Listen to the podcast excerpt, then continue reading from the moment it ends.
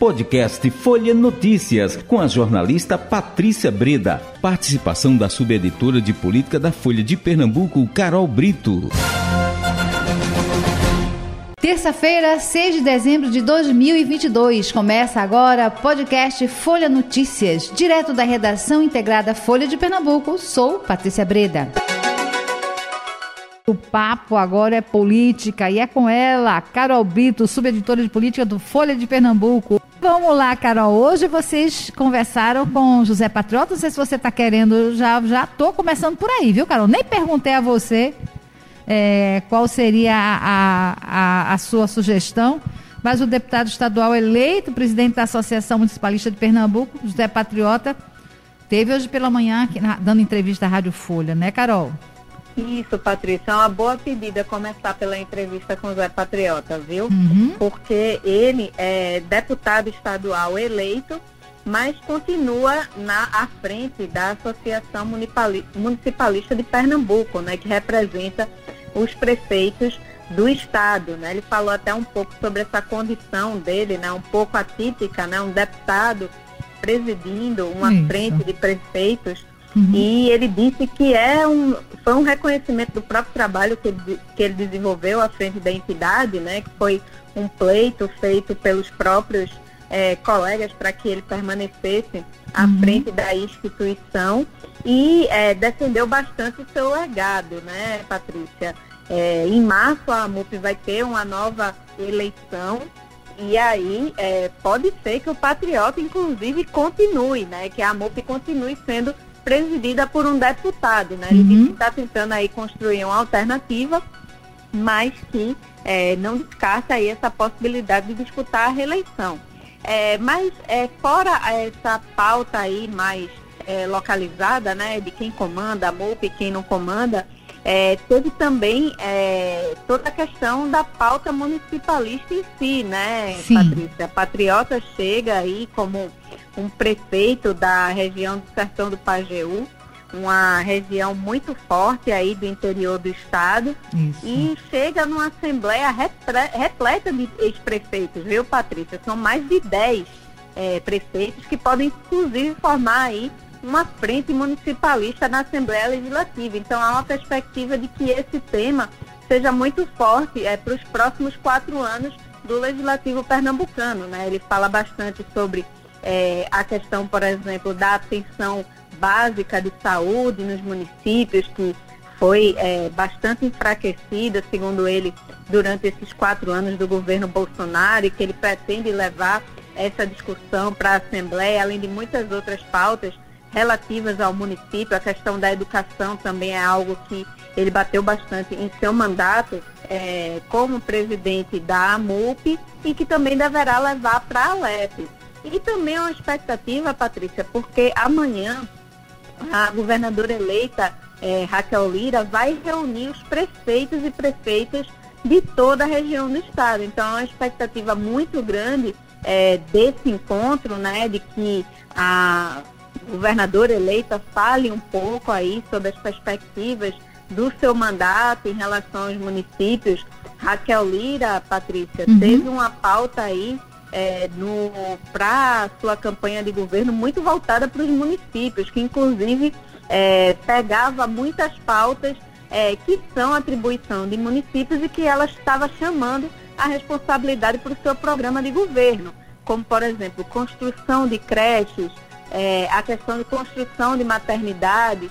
Então são pautas que afetam diretamente ao município e é uma expectativa muito grande desse encontro com Raquel Lira amanhã. E Patriota disse que espera do encontro uma sinalização aí da governadora eleita para os municípios, mas assim, um primeiro contato, né, uhum. que seria de sinalizar pra, pela, pelos palanques, né, que eles sejam desarmados e que Isso. seja feito Isso. um olhar para a gestão, né? Então, Isso. foi uma entrevista aí que foi focada bastante dessa questão dos municípios, perspectivas do governo Raquel Lira, se falou um pouco da posição do próprio partido de José Patriota, né, que é o PSB, que hoje é governo com a gestão de Paulo Câmara, mas Isso. que vai se tornar oposição. Uhum. E Patriota sinaliza aí que não pretende fazer aquela oposição pela oposição, que vai fazer aí um, um mandato mais propositivo, votando aquilo que for positivo para o Estado. Então,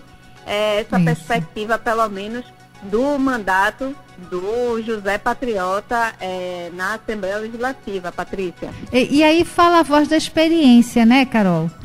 É, ele que teve à frente da MUP durante tantos anos, eu já até perdi as contas, né? Mas ele passou é, muito tempo à frente da MUP e ele sempre teve essa, é, essa postura de agregar, de, de fazer uma gestão em que ele é, promovia encontros entre prefeitos, os que estavam chegando, para que é, se discutisse o que é, é, gerenciar um município, né? Quais as, a, as implicações disso, o que é que isso significa e aquela coisa toda, né?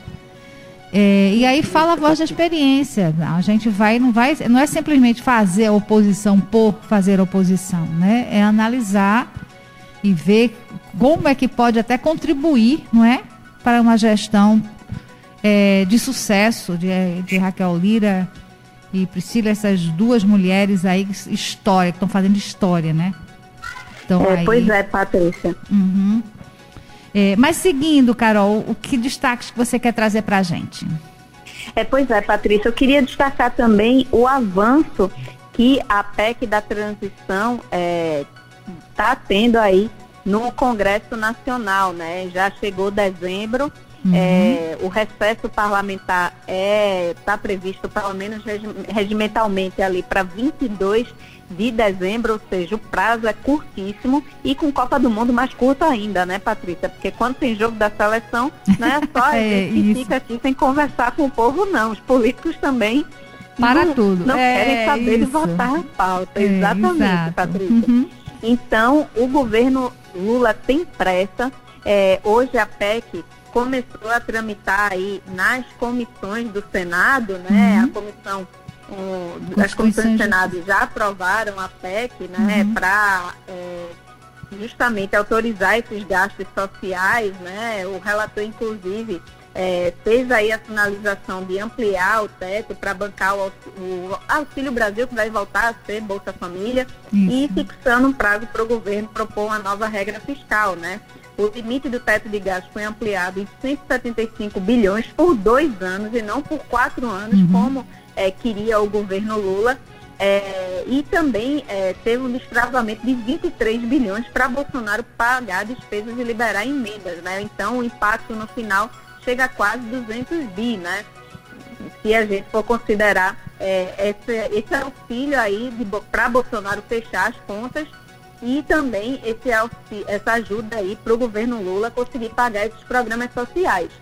Só que aí, Patrícia, quando o Lula senta para conversar sobre a PEC da transição e a aprovação dessa pauta que é essencial para o governo dele, o que é que os seus aliados também querem que passe nos ministérios, né, Patrícia? Sim. Porque, e a expectativa dos seus aliados, além, claro, de aproveitar aquilo, ela tá pedindo essa mãozinha aí, porque os aliados também querem aí pedir uma ajudinha para ter um espaço no ministério. Então. Ô, Carol, deixa eu só pegar um, um ganchozinho aqui no que você acabou de falar, essa, essa equipe aí de Lula. E a equipe de Raquel, ela já sinalizou alguma coisa, Carol? O que é que tá vindo por aí ou não? Ela continua. É, ainda não adiantou nada de secretários, nem de, de equipe. Como é que tá? Eu, eu tô curiosa, viu? Não é só você não, viu, Patrícia? Muitos aliados estão com muita curiosidade, é, da mesma forma. É, há uma perspectiva grande aí, principalmente uhum. assim, uma certeza maior entre técnicos ali que são mais próximos de Raquel, né? É, pelo menos é, dentro desses nomes, alguns que compõem a equipe de transição do governo, é, esses devem sim é, ter um espaço é, no governo de Raquel, pelo menos é essa perspectiva, né? Você tem é, diversos nomes, como por exemplo o Fred Loyo, né, que é um nome ligado ao sim. trade, que vem sendo especulado aí para assumir é, uma pasta aí é, na, no, ia dizer, esplanada dos ministérios. Eu ainda estava uhum. com olho ainda. Oh, você estava lá em Brasília.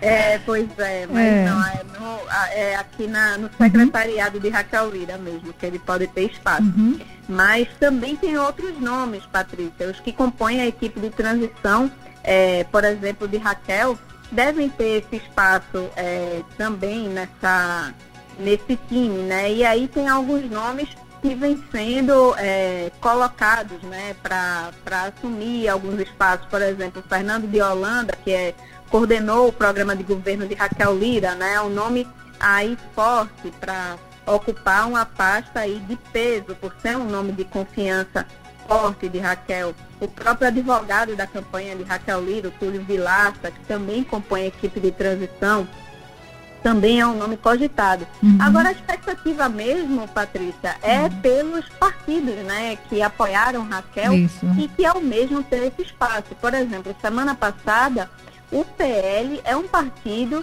que teria aí se aproximado bastante de Raquel, o PL de Anderson Ferreira. Uhum. É, inclusive, Anderson Ferreira saiu em defesa do governo de Raquel Lira Isso. aí nesse fim de semana, o que é uma sinalização forte uhum. de que o partido pode se aproximar de Raquel. E há uma expectativa integrante do partido que o PL pode ter um espaço de relevo no governo Raquel Lira. É. Outro que também é, deu uma entrevista recente na Rádio Folha foi o Miguel Coelho, ex-prefeito de Petrolina, que é cotado aí, especulado como possível ministro o ministro, não, desculpa, de novo, Patrícia, secretário de Raquel, mas que ele é. também já sinalizou na Rádio Folha que vai contribuir com o governo Raquel Lira, independentemente de cargos. Então, uhum. é, fica aí essa expectativa realmente sobre quem vai ser o time de Raquel Lira. Mas, por enquanto, é, Patrícia, é mesmo especulação. O foco está muito voltado aí para a transição, para a reforma administrativa que ela vai fazer e só em seguida é que ela deve fazer essa montagem aí mais consolidada do seu secretariado, Patrícia. É, eu espero que ela faça também aí, convoque mulheres, né? Para isso, bem, bem lembrado, Patrícia. É, eu, eu espero que sim. Lembrando que, inclusive, Patrícia, hum. é, adversários de Raquel Lira, como o Danilo Cabral e o próprio Anderson Ferreira já tinham se comprometido com a paridade de gênero em ser secretariado. Né? Uhum. Né? Então, a perspectiva é que a partir do momento que você tem uma governadora mulher, que isso também é, seja um norte aí dessa nova gestão, né? É isso. Ô, oh, Carol, acabou o nosso tempo. Você queria trazer mais algum destaque, alguma coisa assim de oh, apagar das luzes? Não, Patrícia, só essa questão da perspectiva mesmo. Amanhã a gente conversa um pouquinho mais sobre essas conversas que Lula está tendo em Brasília e também sobre essa reunião de Raquel aí com os prefeitos. Então vamos ter novidades ainda é, amanhã, viu? Isso. Então até amanhã, tá, Carol? Até amanhã, Patrícia. Chegamos ao fim de mais um podcast Folha Notícias. Perdeu alguma edição ou quer ouvir de novo? É só baixar os aplicativos SoundCloud, Spotify e Deezer e buscar pelo canal Podcasts Folha de Pernambuco.